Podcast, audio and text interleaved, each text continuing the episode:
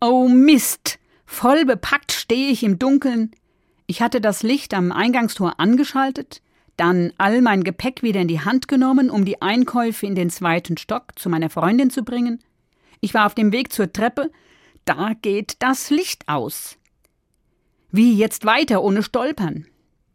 In diesem Moment springen an der Treppe die kleinen Lichter an.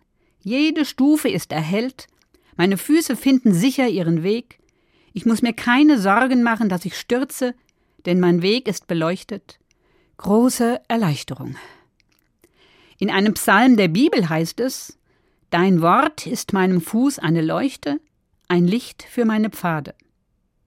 An diesen Vers habe ich denken müssen, als ich mich über diese kleinen Lichter an den Treppenstufen freute. Das habe ich schon oft erlebt. Ich habe in der Bibel gelesen, bin auf einen Text, einige Verse gestoßen, und sofort ist mir etwas klar geworden.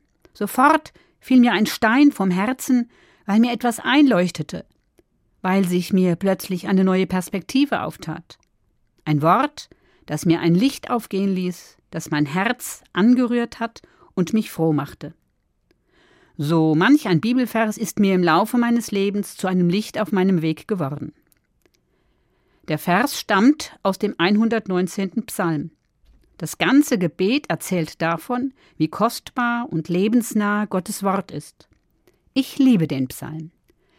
Es ist der längste der 150 alten Psalmgebete. Ich lese gerne darin, denn immer wieder finde ich Worte, die mir raten, helfen oder mich trösten in dunklen Zeiten. Ja, es stimmt, was ich da auch lese. Ich habe Freude an Gottes Weisungen und vergesse seine Worte nicht. Biblische Verse sind für mich oft wie Leuchtpunkte am Weg.